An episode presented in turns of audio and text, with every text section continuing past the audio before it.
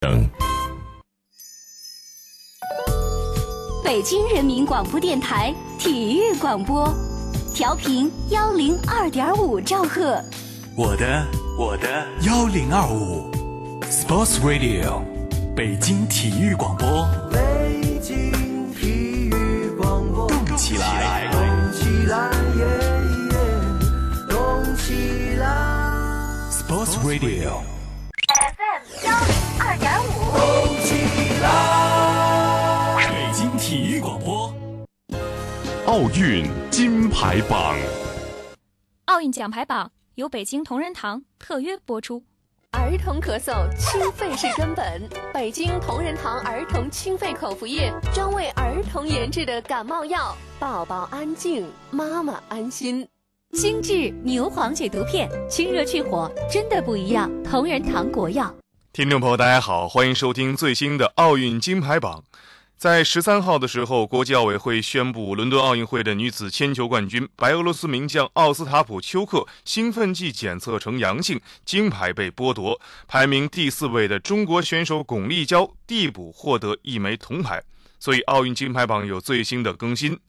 第一位是美国代表团，四十六枚金牌、二十九枚银牌和二十九枚铜牌。第二位是中国代表团，三十八枚金牌、二十七枚银牌和二十三枚铜牌，总共是八十八枚奖牌。第三位是英国代表团，二十九枚金牌、十七枚银牌和十九枚铜牌。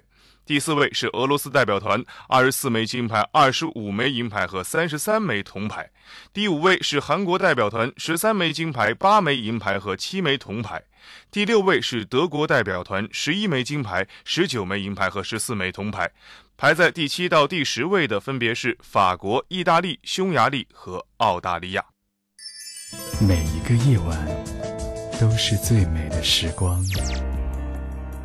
每晚的十一点，他的声音都会绽放。你好，这里是今夜思雨时，我是孙岩。北京的夜啊，有许多醒着的耳朵，他们都在听你诉说。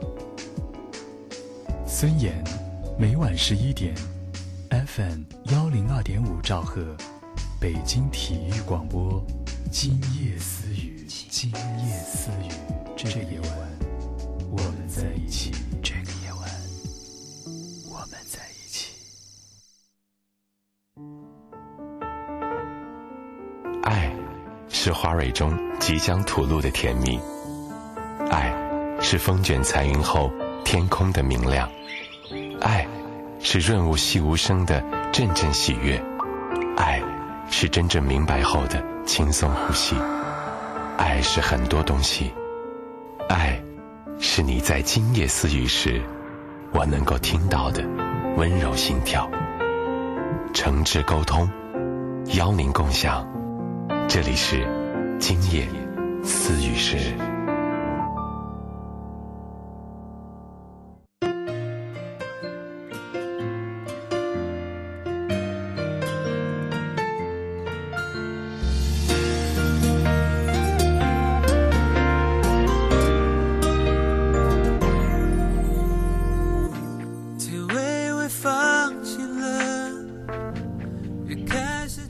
晚上好，收音机前的听众朋友，还有北京广播网的网友朋友，欢迎您收听收看《今夜思雨时》，我是今天的代班主持小丹。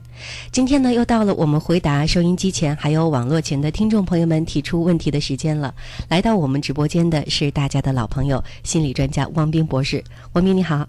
小丹好，各位听众朋友，大家晚上好。嗯经过了奥运会啊，很久没有和大家见面了。今天在这个直播间呢，我还是觉得既熟悉哈、又很特别，因为坐在我对面的是我的另外一位老搭档小丹哈、因为我们曾经在另外一个频率故事广播，也曾经做过很长时间的心情类的情感类的节目哈、是，所以今天我们在这个今夜私语时哈、虽然老师不在哈、小丹老师替班，然后我们又有一个合作的机会，我觉得是个特别特别的礼物。我们是又陌生又熟悉的人哈。那么这几天天气是明显的转凉了，我就听到有朋友说这样的话，说：“哎呀，还是夏天的时候好啊，觉得挺暖和的。这几天呢，睡觉的时候不关窗都觉得凉了。”其实这样的话经常可以听到。你比如说在夏天的时候说赶紧冷下来吧，哪怕是冬天穿的厚点儿，但最起码不用出那么多汗。然后这还没到冬天的秋天，就有朋友开始怀念夏天了。在生活当中，在感情当中，是不是我们也会经常会有这样的情况出现呢？真的，人在每一段情感关系中啊，都会有一个身在此地却想在别处的一个感觉。在每一段关系里，我们总觉得更好的是在未来，可能是另外一个人，可能是另外一个时间，另外一个环境，但实际上最好的可能是当下。那当天气渐凉的时候，周围有一些还在单身的朋友就会跟我说：“哎呀，天气凉了。”赶紧找一个爱人吧，哈 哈可以在冬天相拥取暖。嗯，呃，天气凉了，夏天结束了，秋天其实已经是立秋了，秋天到了。在这个时候，其实是经常大家会感伤，会想到过去以往的可能爱过的那个人。所以我在今天微博上看到一个特搞笑的事情哈，有一个著名的网门户网站，他就发起一个调查，嗯，让大家去吐槽，就是去抱怨一下你的前任，不管是前男友还是前女友。然后后面还有个副标题哈，谁没有在年轻的时候爱上过几个人渣呢？哈，有那么恨吗？我不同意他用的这两个字，但是我相信啊，可能真的每一个人和自己的前任都会有这样或者那样的故事或者纠结。那其实倒过来想，嗯可能也正是因为当初看走了眼，当初不会处理爱情关系，经过了这样的事情，我们才学会了如何去处理。是嗯不摔跤的话，怎么以后更脚踏实地呢？所以有的时候就应该感谢我们那些爱过的人。嗯，不管是给了你爱的人，还是让你恨的人。是，嗯 我们今天呢是回答大家的问题，收音机前的听众朋友们可以发送短信或者呢登录北京广播网，把您想跟我们今天的嘉宾汪冰博士交流的问题呢，通过短信或者是网友提问的方式告诉我们。您可以发送短信到幺零六二八八二幺零二五幺零六二八八二幺零二五，或者呢直接登录北京广播网，在我们视频直播的页面找到今夜思雨时的直播的页面，和我们进行交流。那么现在呢，有听众朋友发来短信哈，咱们待会儿等聚集更多的人气之后，再来回答大家的问题。先来看，在前一段时间，有一位网友给我们发来的邮件提到的他所面临的问题。好，嗯，尽管是一个个案，但其实却有一些普遍的共性。来听听这位叫紫金的朋友跟我们讲述的他的故事。他说：“律师已经请好了，分开只是一个早晚的问题，我别无他求，只要能把孩子给我。其实我也不知道为什么我们会走到今天。我们俩是中学同学，我当时喜欢他的帅气洒脱，所以工作之后再次见面，我们自然而然地坠入了情网。结婚之后，前几年还好，而后就是无休无止的争吵。他没有接受很好的教育，说起这段往事，他自己也很在意，但是他就不愿意再去进步。而我呢，一直在很努力的工作，参加各种证书的考试，不断的提升自己，也渐渐的有了一些成绩。我多希望他也能有上进心呢。于是就这样争吵愈演愈烈。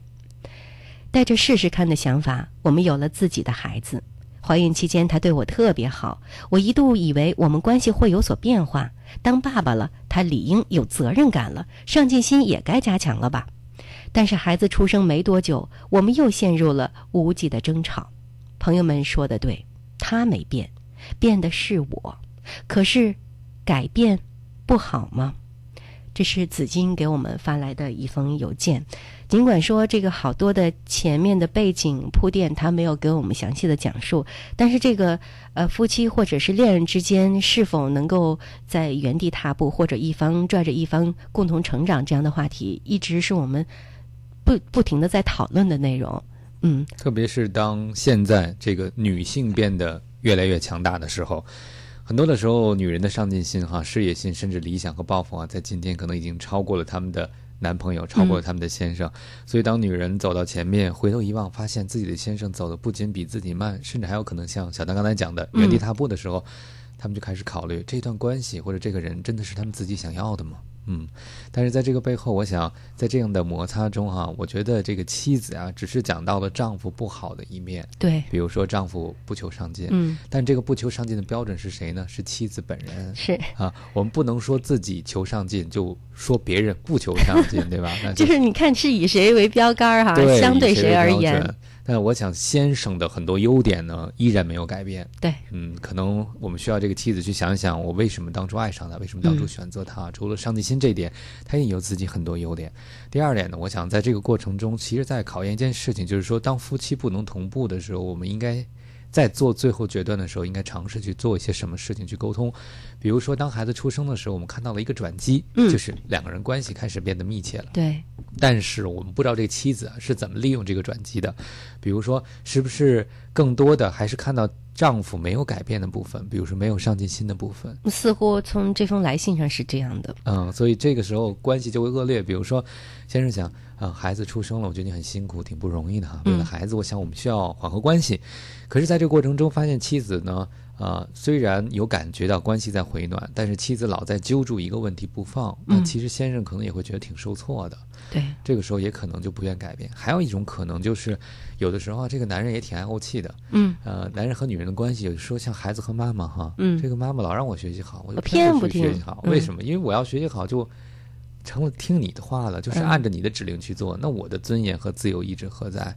我会觉得，其实对男性一个很好的触动呢，是首先尊重他。嗯，我们经常讲，很多的时候，其实一个成功男人背后有一个有一个很了不起的女人。这个女人是让男人变得更自信的。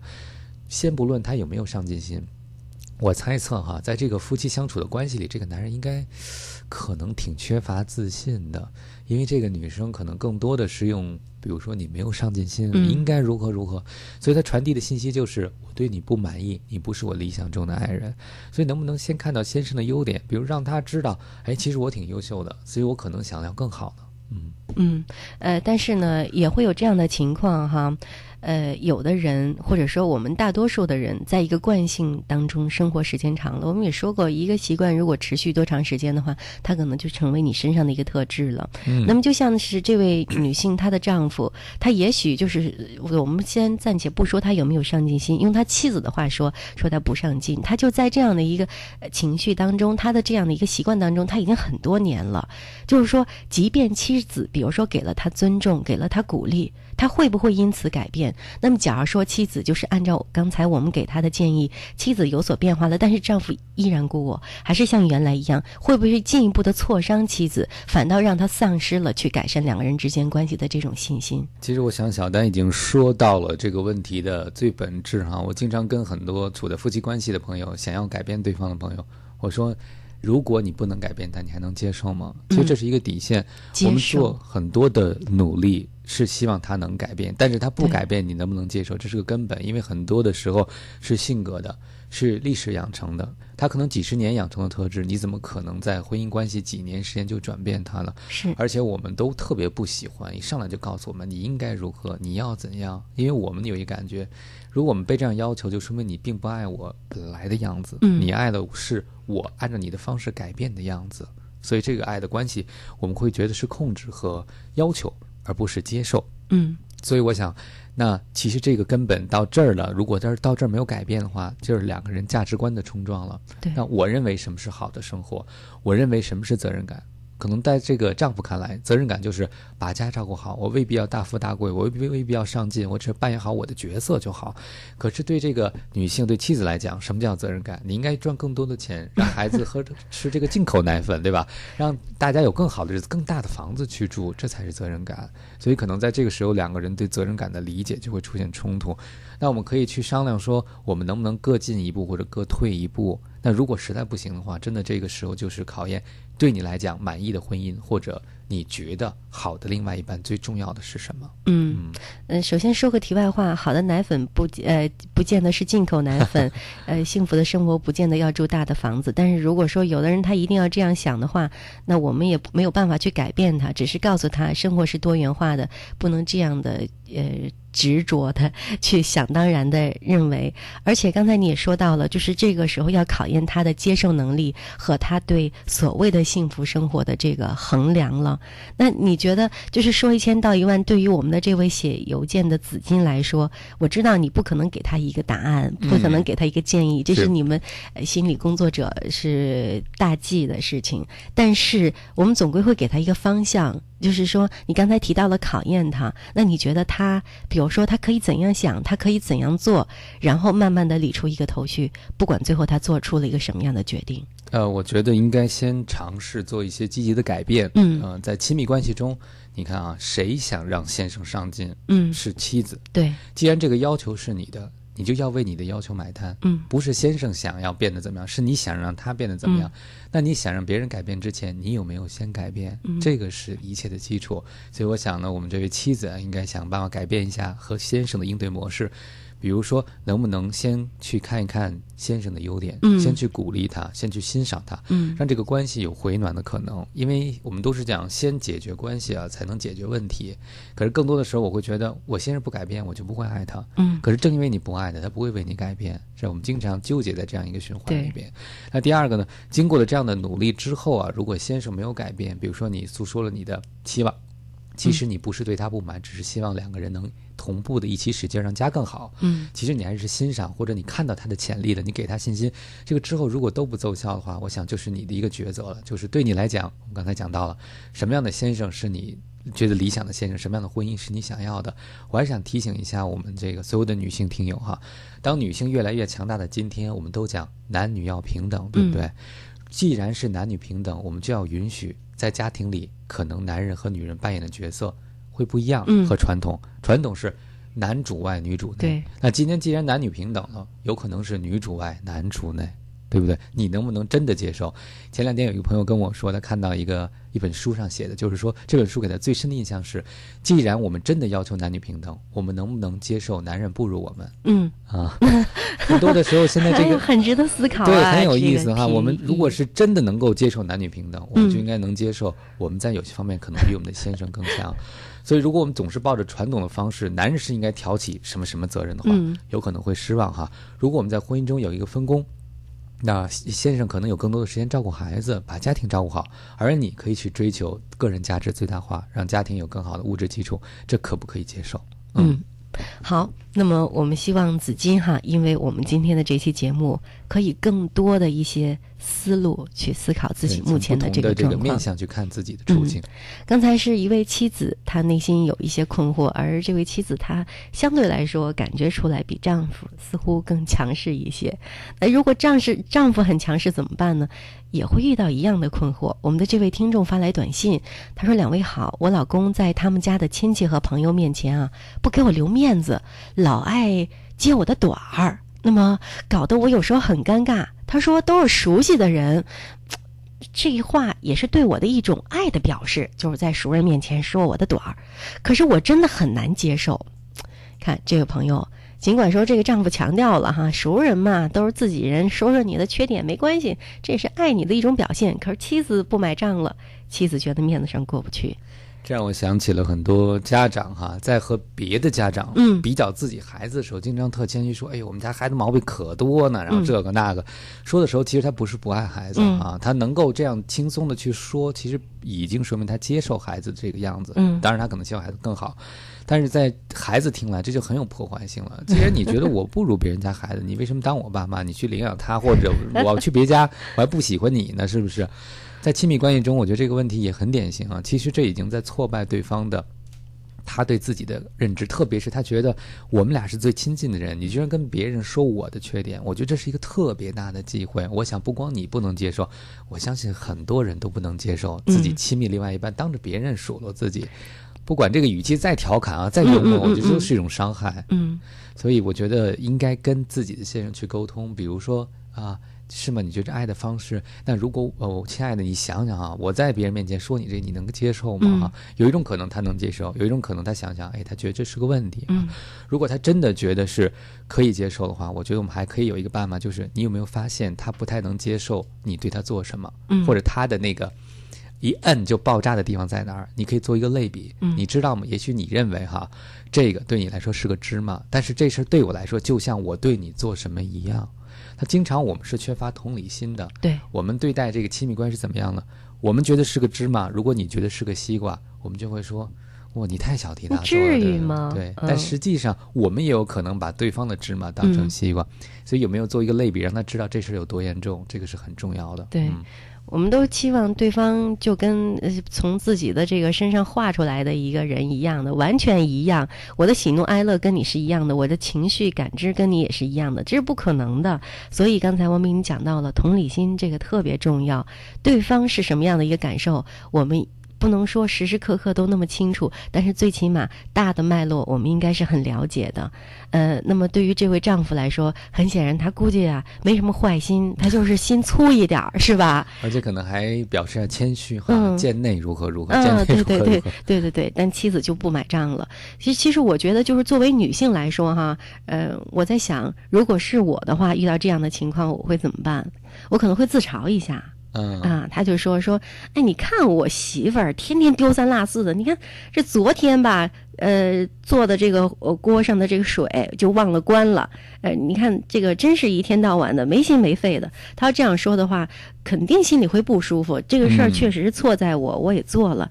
但是你这样说的话，尤其是周围的人，可能本身对我的印象是平时很细心的一个人，很周到的一个人。这样一说，觉得特没面子。但是如果真遇到这种事儿的话呢，我也就笑笑就过去了。我说：“哎呀，这谁没错的时候呢？这不因为有一好老公吗？你看多亏老公发现了，帮我把那关上了，没酿成大祸。”哎，我觉得这样的话，就一方面自己也不至于特没面子，然后另外一方面呢，也不会让大家觉得说，你看她老公就知道挑自己老婆毛病。人家也会觉得啊，她老公其实你看还是挺呵护他的妻子的，就两个人都给折过去了。但回家我估计我会跟他好好说的说的，我不能就让这事儿就这么过去了。就是在外人面前给他留足面子。哎其实幽默的方式也是自我解嘲一下，嗯对吧？也可以化解紧张的气氛，同时让自己能够幽默态度看待自己。又把赞美给先生，其实显得气才蛮大度的。嗯但是我觉得小丹说的对哈，这个事儿在别人面前不计较，回家以后还是要说的说的。我会觉得，其实，在爱中，一个表达爱的很重要的方式，就是你能不能在乎别人在乎的东西。对即使之前你觉得是小事儿，但是他在乎，你能不能在乎？我们很多的时候觉得，我们说破了大天，对方也不觉得是个事儿的时候，嗯我们有时会觉得对方不够爱我们。嗯，所以回去跟您的丈夫好好聊聊，对吧？他说了，他这是爱你的一种方式，那你说你有没有别的方式可以表达呀？或者说，你觉得什么样的方式是一个呃存一进百，就是说一句顶一百句的事情啊？能不能教会他或者示范一下你怎么嗯说？我会觉得更好一些。嗯而且我觉得，也许老公是善意的，也许咱们真的就有一些这个小的缺点，如果我们平时注意注意，也许以后这种缺点就可以杜绝了，或者说减少一些。这个没准儿也是一种鞭策的方法呢。所以我觉得他的其实先生啊，扮演了一个家长的角色啊，嗯但是在这个关系里，可能妻子是希望能够受到更平等、平等更大的一个尊重。我也是觉得，在亲密关系里哈，不管是我们因为对方上进心对对方不满的时候，因为对方一些小缺点对对方不满的时候，不妨反过来，嗯，照照镜子看看自己，其实我们自己啊也不完美。没错。一位朋友发来短信哈、这个幺九幺三的朋友，我是心理咨询学习的学生，可能正在学习这个专业。王明博士有工作室吗？我特别喜欢你的风格。其实喜欢的风格不一定非要去你的工作室啊，对不对？我暂时没有工作室啊，不过你喜欢我的风格的话，我很开心。但是我觉得每一个咨询师都会有自己的风格，我也相信有一天你会有你的风格。嗯，你说的真好，我觉得鼓励每个人都是独一无二的，坚持自己的本色。对，我记得有一个做精神分析的老师啊，曾纪峰老师，他曾经在这个一本书的前言里写到哈，他说最后你可能会发现，每一个治疗者，每一个疗愈者都属于一个流派，而这个流派只有一个人，那就是你自己。这大概就是所谓用生命影响生命的境界吧。嗯，说的真好。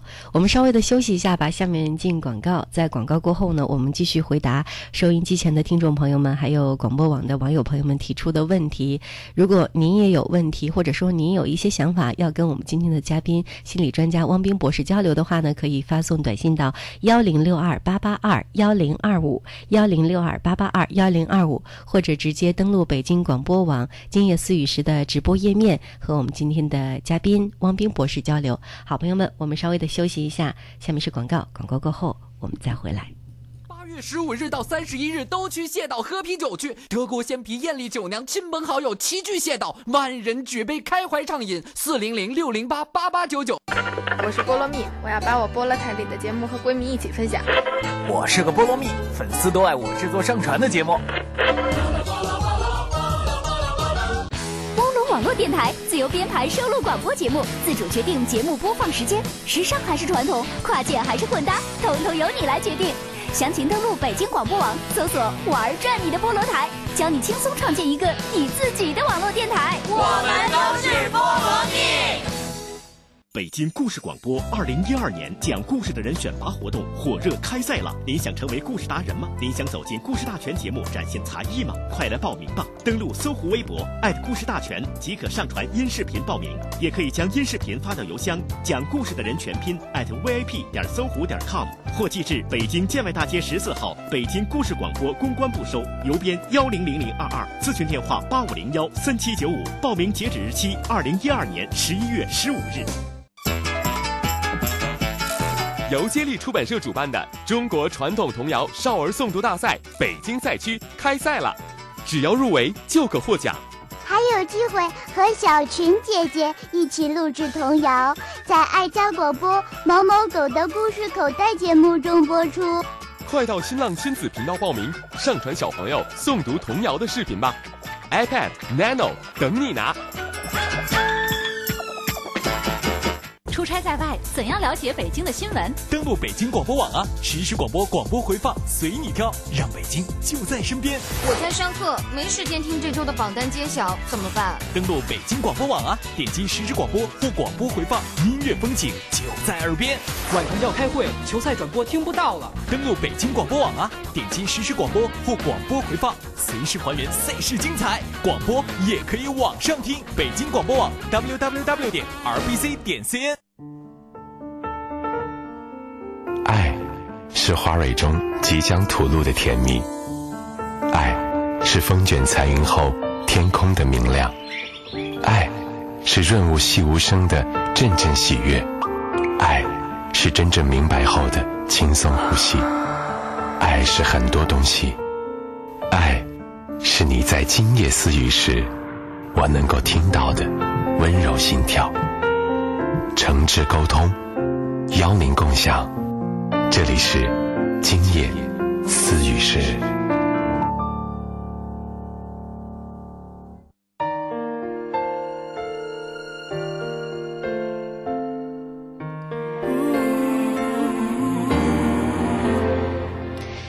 今夜思雨时正在直播。我是今天的代班主持小丹。我们今天呢，回答收音机前还有北京广播网的网友提出的问题。来到我们直播间的是心理专家汪斌博士。您可以发送短信到幺零六二八八二幺零二五幺零六二八八二幺零二五参与我们的节目，或者直接登录北京广播网今夜思雨时的直播页面和今天的嘉宾汪斌博士交流。那么还有很多朋友哈发表了自己的一些看法，我觉得我们都可以一起来分享一下。好啊，哎，我觉得真的有很多听众朋友都是有人生大智慧的人。九零六幺的朋友说啊，人的不满足是生活中的常态，人善变也是情感中的常态。快节奏的社会带给我们快速的理解和否定，啊，来不及消化，来不及推敲，感情在快节奏当中飘忽不定，很难把握，婚姻也会在快节奏下失重、漂移、失去方向。但是他接着又说了，他说啊，论工作学识，妻子都强于我，比不过。那我就拼家庭，争当三模，模范儿子，模范丈夫，模范模范父亲。结婚十几载了，没有大的坎坷和矛盾，一家三代和和睦睦。其实呢，在单位我也一样是把好手。哎，我觉得这位男士他真的就是有一位有大智慧的人，好有才啊！好有才，这是我听到的一个感慨哈，真的总结的特别好，而且亲身去实践这件事，我觉得这个。丈夫想得很开，想得很透，想得很明白，知道在一个家庭中，每个人可以扮演不同的角色，可以互补。而且我相信，能够把家庭料理好的人，其实在工作上也不会差。就像我们刚才这位先生自己所分享的，在工作上也是好手，知道什么时候该弱，知道什么时候该强。我觉得这个就是很多时候我们现代人缺乏的做人的智慧。我也觉得妻子应该。挺棒的哈。嗯啊，能够去跟先生分工生活，能够知道其实自我价值的实现未必要也把别人拉到这个快车道上。对我发现很多的时候，呃，中国的女性。特别喜欢达到一个境界，就是富贵妻荣哈、嗯就是这个先生有出息了，我们跟着沾沾光。但实际上，在男女平等的今天，女人也一样可以有自己的梦想，有自己的职业，不要把自己价值的实现一定要拴在男人的身上哈，这才是真正的解放两性关系啊，让我们更平等的处在这个家庭和爱的关系里。所以真的觉得您挺了不起的，也希望您在后边的短信里能够继续分享，在两个人这个 经营感情中哈，虽然很幸福，我也想肯定有自己应对关系问题的自己的好办法。对，嗯比如说，呃，妻子有没有表现出很强势的时候？这个时候您是怎么来处理的？嗯，怎么化解的，包括哎怎么自己调节的对哈，，包括嗯两个人有矛盾的时候，您是怎么来去把它化解掉的？哎，这都是人生的大智慧。谢谢九零六幺的朋友，真的很棒。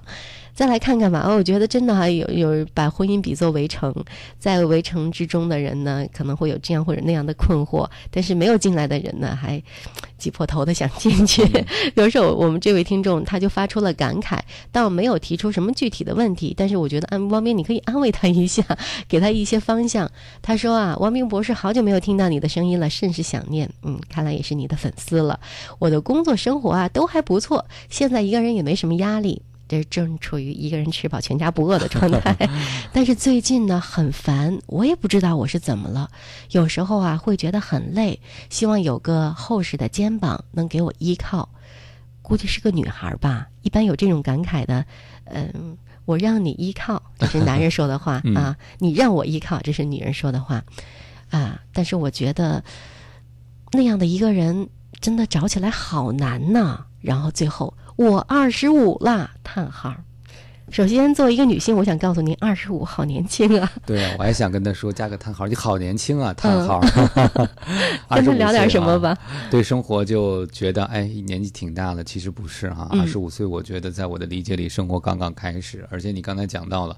啊，找一个人好难呢。我不知道你这个难是从何而来的，是看到了什么，听到了什么，还是自己遇到了什么？对，我会觉得我周围有些朋友抱怨难的时候啊，有一种可能是自己的标准会比较高，嗯，那他可能会想象出自己理想中的另外一半该是什么什么样的。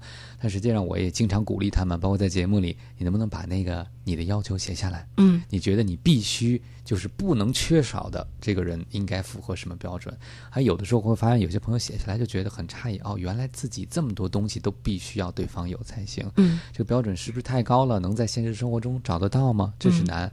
还有一个难呢，就是打开自己会很难。啊，就是说，相信另外一个人也很难。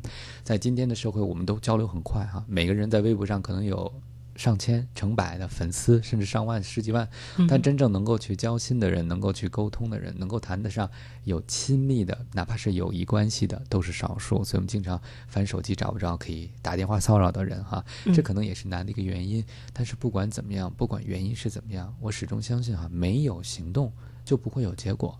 有些事情啊，用最简单的道理说，不做就永远不会发生。嗯，啊，我猜这个二十五岁的朋友啊，现在已经被自己脑子里的这个围城所困住了哈，就会想难，因为畏难就不做，因为不做更难，难上加难。这个时间啊，岁月就一天天的过去了。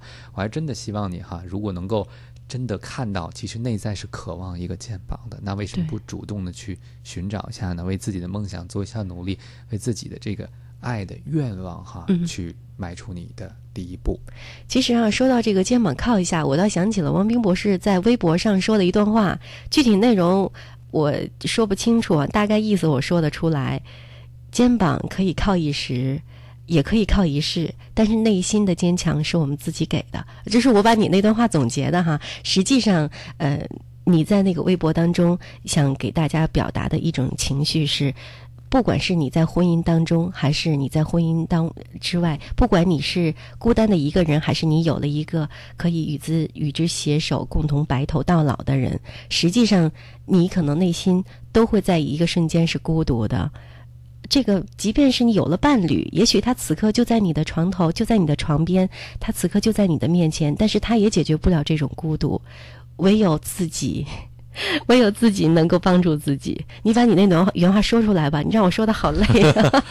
这原话呢，我自己都忘了哈，但是我特别希望跟这位朋友分享，刚才受小丹的启发，想到了一点，就有的时候我们觉得找另外一半难啊，我们是对这个默契或者对他。解除我们孤独的希望是很高的，我们希望有了这个人，世界自此就不一样了，我们就不会再体验到孤独了，我们就不会再体验到无助了，我们就不会体验到，呃，挫败了。其实不是这样的。我想在亲密关系中啊，越是好的关系，不是没有这些，而是能够分享这些。当你想到一个厚实的肩膀的时候，有没有想到有一天他也需要你给他一个肩膀？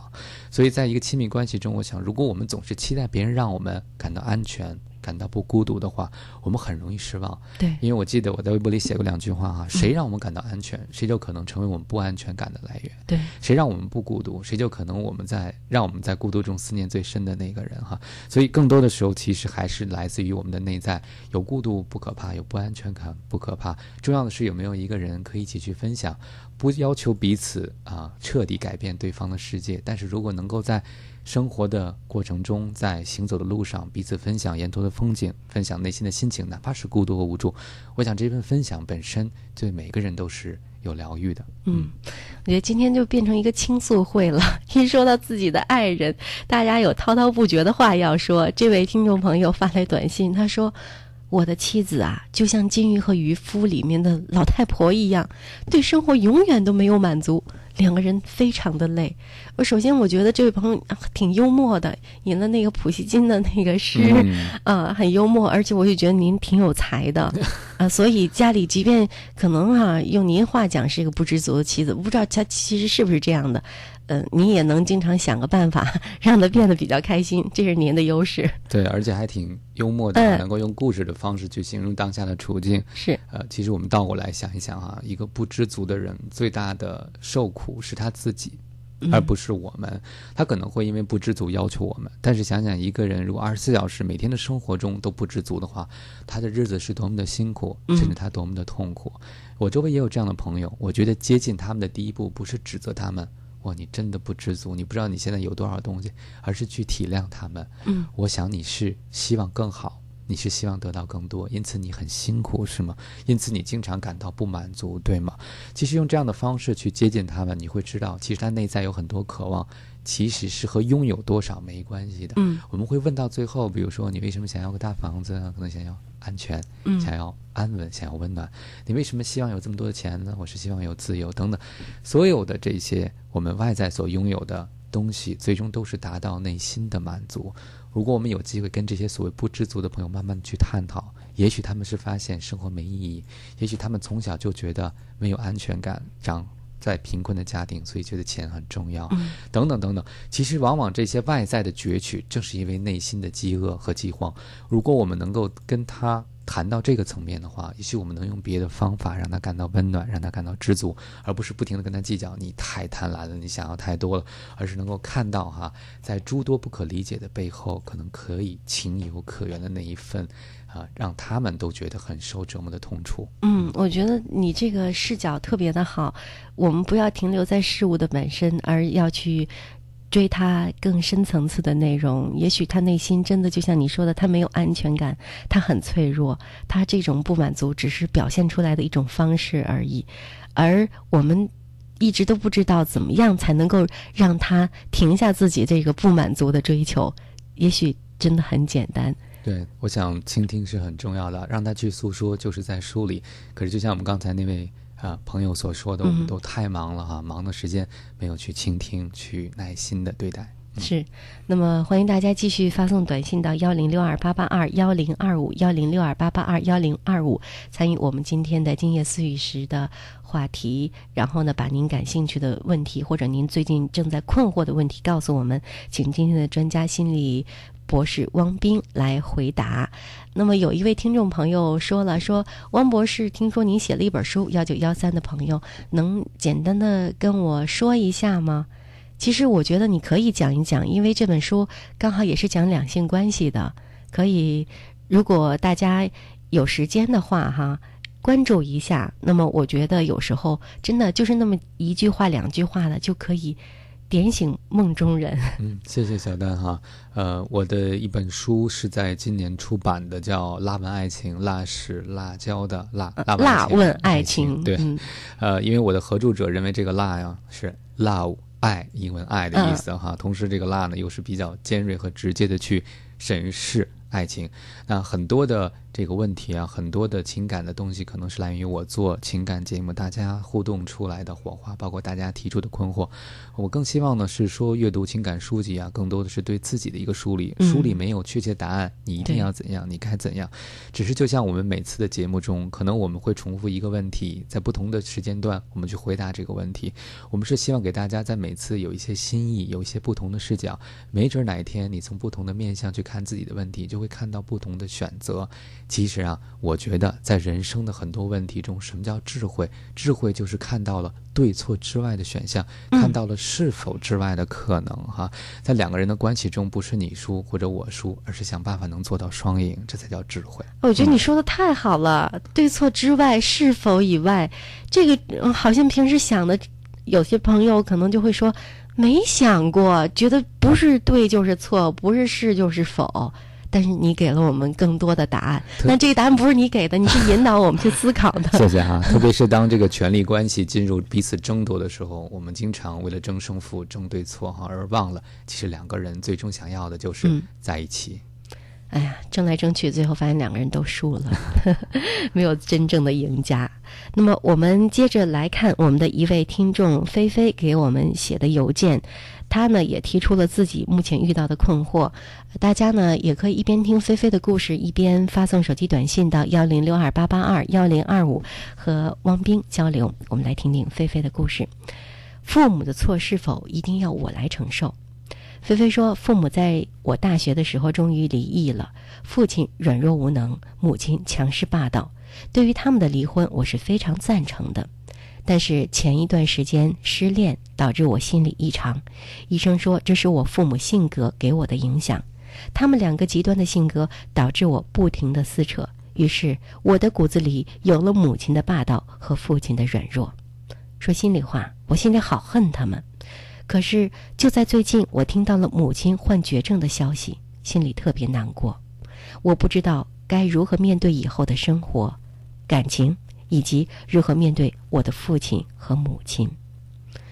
首先，还是要安慰他一下，因为不管他在字里行间流露出来对父母的不满也好，或者说这甚至他已经上升到恨了，但是我能够看到她是一个很善良的姑娘。菲菲，妈妈生病了，她心里特别特别的难受。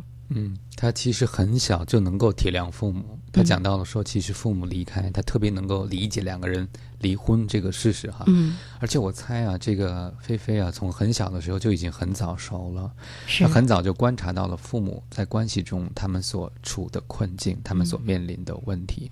而在这样一个关系中，其实两个人他都有不认可的部分。对啊，而我想呢，在我们每个人长大的过程中啊，去接受、原谅。父母身上我们不认可或不完美的部分，可以是一辈子的功课哦，甚至可能很多人一辈子都做不完这个 功课。你既然说一辈子，我们心里就踏实了。看来不是我们不够强大，因为实在是因为这个需要一辈子去慢慢的接受消化。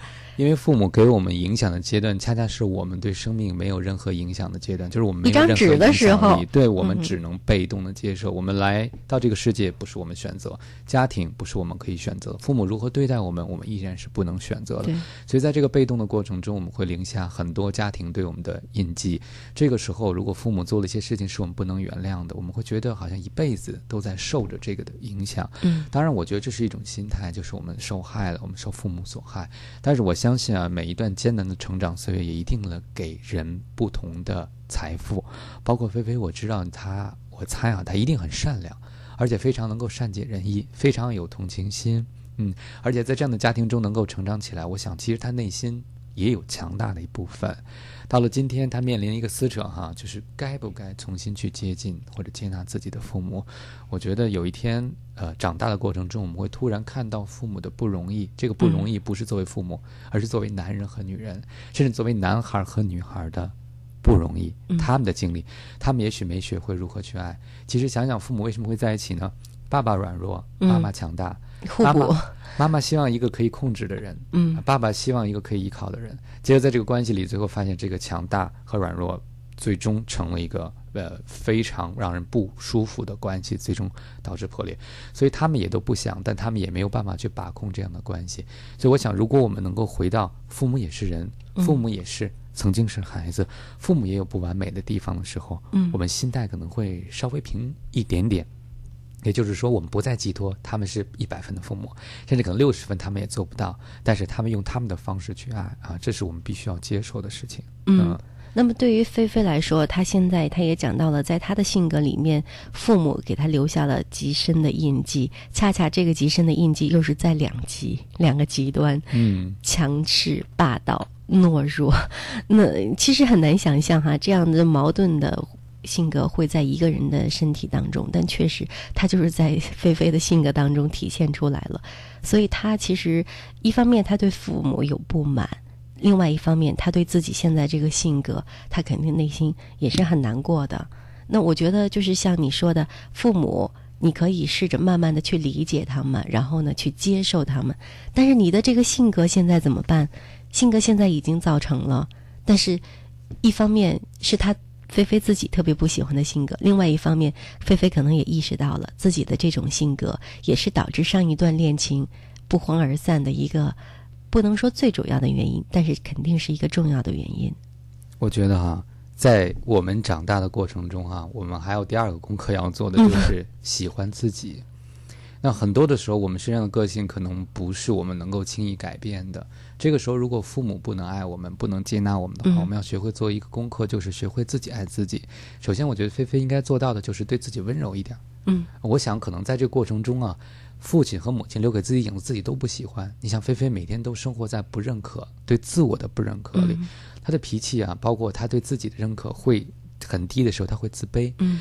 不爱自己，他就会容易产生很多负面的情绪。嗯其实会有助于，或者说不能叫有助，而是让他身上一些不好的东西变得更明显，更变得更极端。嗯呃因为他不能够温柔对待自己，也就不能够温柔对待别人。我想第一步先不是改变，能够能能不能接纳自己身上不能改变的部分，同时从另外的角度来看，有没有菲菲想过哈？他实际上是个很了不起的人，为什么呢？他可以。有更宽广的这个容纳和理解力，就是他既能够理解非常强势人，也能够理解非常柔弱的人。我会觉得这样的人特别有同理心，因为他两个极端他都体验到了。其实人的个性，我更觉得是怎么能够去让他发挥他有利的一面，嗯而避免他造成伤害的一面，嗯对，而不是彻底改变自己哈、有一些可以改变，我们要去调整。所以我希望菲菲做的是，不是改变自己，而是让自己的个性有一个适合他的，不管是恋爱关系还是嗯职业的角色。而更重要的是，避免这个性格，尽量减少他给自己带来的负面影响。当然，这个一切的基础是先学会爱自己，先学会欣赏自己好的部分。嗯，而且有的时候我们是这样的啊，我们越去关注自己身上像父母的部分。这些部分就会变得越强大，我就越因为像而不认可自己。其实你会把自己钉在过去的十字架上，也就是似乎你身上除了父母没别人了。嗯实际上你还有属于你自己独特的部分。对有没有看到自己的优点，看到可以改变的部分？嗯嗯，自己身上很独特的一点就是把这样的极致的性格都结合起来了，这个是独一无二的。觉察，嗯啊，其实我觉得什么事情你一旦有觉察，你就一定和父母那一辈已经不一样了。嗯，好，那么我们也希望菲菲因此哈受到我们今天节目的一些影响吧，自己的生活会有所变化。那同时呢，我也想问一下，那菲菲的前一段感情呢，她是失败了，她肯定希望自己能够有一份幸福的家、幸福的情感，然后有一个幸福的家庭。越是家庭破碎的孩子，越渴望家庭幸福。也许你在其中，你是一个幸福的人，你。不自觉、不自察，但是你在一个破碎的家庭当中，你才有这样深切的感受，有幸福的家太好了，太重要了。呃，那么对于菲菲来说，她有过这种阴影，然后呢，她又有了失恋的这个影响。你觉得在面对下一段感情的时候，她怎么样能够让自己受的伤更少？然后她怎么样能够嗯比较平心静气的去跟她的另一半相处？我觉得哈，我第一个想提醒菲菲的是，不要因为希望获得家庭的温暖而匆忙的走进婚姻，不是说不该结婚，嗯，只是说很多可能从破碎家庭走出来的孩子，迫切的想要自己的家庭，嗯而有的时候并没有想清楚自己适合什么样的人，所以我想要有自己的节奏，不要为了结婚而结婚，不要为了结果而做什么，而要知道在过程中我走在哪儿。第二呢，我觉得菲菲啊，在这个亲密关系里，不要企图成为一个更好的你自己，成为真实的你自己更重要。怎么讲呢？我觉得对自己的所谓弱点有如此醒察的人，就特别怕自己的弱点在关系中暴露出来，特别恐惧这样的弱点会影响关系，于是就会逼迫自己啊，我要改，我不能这样想，我应该如何，我必须怎样。其实这样给自己压力，最终可能在关系中会爆发出来。嗯你忍不了的那天，你做不到那天，然后你就更觉得内疚，或者更觉得有压力。所以不妨在下一次谈恋爱的时候，我觉得一个什么人适合我们呢？嗯，就是能够去分享我们的，说的开玩笑点魔鬼面的人，嗯就是能够分享我们不好的脾气的人。比如说啊，我跟你说，我这人有时候挺极端的，我嗯有的时候会怎么样，有时候会怎么样，但是没关系啊。如果我这样了，你提醒我，我会知道。跟但是很多的时候，我们不愿意交流这部分，为什么？我们怕说出来别人就不爱不接受我们了，或者不喜欢我们了。但是我觉得说出来还留下的人，那才是真正爱我们的人，嗯对吗？所以我希望菲菲能够找到一段坦诚相见的关系，去梳理自己的性格，并且能够在忍不住的时候跟对方交流。啊，对不起，我可能要发火了，嗯或者发完火以后，你提醒我一下。嗯其实经历这样的爱，就是一个很好的治疗的过程，我觉得。我觉得说一千道一万，还是你回到了你刚才说的那句话：首先接受自己，爱自己。你只有接受了自己，你才愿意把自己真实的一面展示给对方，你才愿意把自己真实的弱点告诉对方。对，其实也只有这样，真的爱和真实的关系才有可能发生。嗯，还有听众问说：“汪斌老师，你的博客是哪个呀？” 在网络上搜了好多，呃，如果你愿意说的话就说，不愿说的话，个人隐私也可以不说。啊，那个我的博客很久没更新了、嗯啊，搜汪冰加心理月刊可以搜到。不过我经现在经常更新的是我的微博啊，嗯搜汪冰 V 字认证的哈，嗯就是我，你一搜就能看到啊，嗯加微的 汪斌。那么我们节目到这儿呢，接近尾声了，还还可以再跟大家聊一聊。我觉得刚才的那位特别棒的丈夫哈，又给我们带来了一些很有新意的东西，我们再来分享一下。我觉得有时候啊，就是分享有智慧的人的这个心得。可能比你，比如说看一本书或者看一段文字更有启发、更有收获，因为这是来自生活的真实的东西。这个朋友他是这样说的：“他说啊，呃，妻子刚升职的时候呢，我在公寓做管理，妻子做了经理，我还在做管理，差距是很明显的。不过妻子很低调，我很超然。也许呢，妻子曾在心里也为我急过吧，有时候也难免官大气粗，人家是经理了，我呢都一笑而过，还经常开玩笑说：“你这个经理不过就管个数百人嘛，我可管着几千人呢。”他管宿舍的嘛，公寓做管理的嘛，呃，家庭生活如此，其实呢没有贵贱，只有责任。嗯，我觉得这个先生啊，相当自信哈、嗯他开的那个玩笑就说明他内心是有底的。对我会觉得其实自信呢，就会决定了一个人在家庭中的位置的高低，不是说绝对的官职，而是说对自己的价值有没有信心，对自己在家庭中的位置和角色有没有信心。嗯，不是别人怎么看你，而是你自己怎么看自己。很多在家庭中或者在爱情中处于弱势的人呢，更多的不是别人怎么对待了我们，而是我们就把自己定位在一个弱者的角色上。所以，如果像这位先生一样哈，能够谈笑风生间就把这个事情呢说过去，更多的是相信自己作为丈夫或者作为家庭的这个三好哈。刚才说了三个模范，嗯，呃，相信自己有所作为，相信自己的价值，这样在面对夫妻关系的时候，即使妻子偶尔这个官大气粗啊，嗯也能够消化得掉。当然，这个妻子我觉得啊，除了偶尔官大气粗，我相信更多的时候表现是非常好的。他也提到了哈，能够去。低调的抬高自己的先生，所以我想这样的关系呢就特别的美妙，因为妻子深知为人妻的一个道理，或者为人夫也是一样，嗯，如何让对方感到自信而不是自卑，我觉得这可能也是爱的一个重要的表现。对，嗯最后回答一个问题，然后结束我们的节目。这个必须得回答。这位女孩跟男朋友交往七年了，总是希望我很完美，我只要有一点小毛病，她就会对我不停的说教。呃，问题小到我走路的时候可能呢撇脚了，她都会说：“哎呦，你这走路多难看呢！”好多时候还会大发雷霆。有时候呢，我就特别不能接受，心里马上就会很反感。我觉得他没必要老为这些小事儿对我发脾气吧。可他是不是有点强迫症啊？强迫症啊？我该怎么去面对呢？啊，都已经上升到这个，其实没必要去猜测哈。呃，但是你的这个不满是完全可以理解的，谁都不喜欢，都大人了还指手画脚的。嗯，我觉得应该跟你男朋友去商量一下哈。我通过这几句话看到的是，你的男朋友爱他眼中那个完美的你，对，爱他自己的标准胜过了。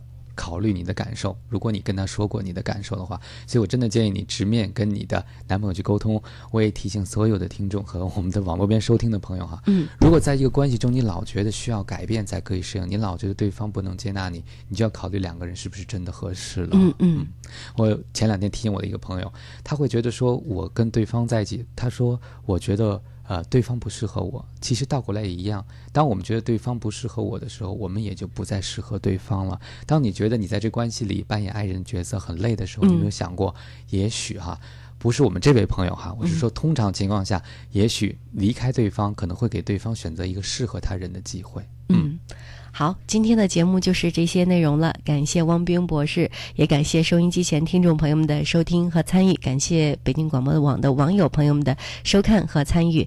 那么，祝大家晚安吧。嗯，祝大家晚安。嗯，希望大家呢能够在这个天气渐凉的时候呢，收获属于自己的爱情，在这个冬天过一个温暖的冬天。嗯，是，爱情也得慢慢的经营。好，朋友们，再见。十五日到三十一日都去谢岛喝啤酒去，德国鲜啤、艳丽酒娘、亲朋好友齐聚谢岛，万人举杯开怀畅饮。四零零六零八八八九九。我是菠萝蜜，我要把我菠萝台里的节目和闺蜜一起分享。我是个菠萝蜜，粉丝都爱我制作上传的节目。网络电台自由编排收录广播节目，自主决定节目播放时间，时尚还是传统，跨界还是混搭，统统由你来决定。详情登录北京广播网，搜索“玩转你的菠萝台”，教你轻松创建一个你自己的网络电台。我们都是菠萝蜜。北京市民讲外语活动十周年，我眼中的十大变化大型群众网络问卷调查活动启动了。六月十六日至九月十六日，登录北京外语广播网络电台 www.am774.com，一起来投票吧。活动将设置特等奖二十名，一等奖一百名，二等奖三百名，三等奖五百名，纪念奖六百名。十年了，你变了没有？北京广播大厦四百平米高清演播室，位于建国门外 CBD 核心地带，层高八米，配有专业的视频、音响及灯光设备，适合举办各类节目录制、剧场演出和新闻发布会等活动。现面向企事业单位、栏目组及演出团体寻求长期租赁合作，垂询电话：八五零幺五五九九八五零幺五五九九。阅读的声音，阅读的声音，能够收藏的广播，收藏的广播。北京电台新广播报，每周在五环内中石化、中石油各加油站如约与您见面。给爱车加油的您，别忘了免费领取这份礼物。阅读声音，收藏广播，尽在新广播报。广播报发行服务热线：六四九幺八三二三，六四九幺八三二三。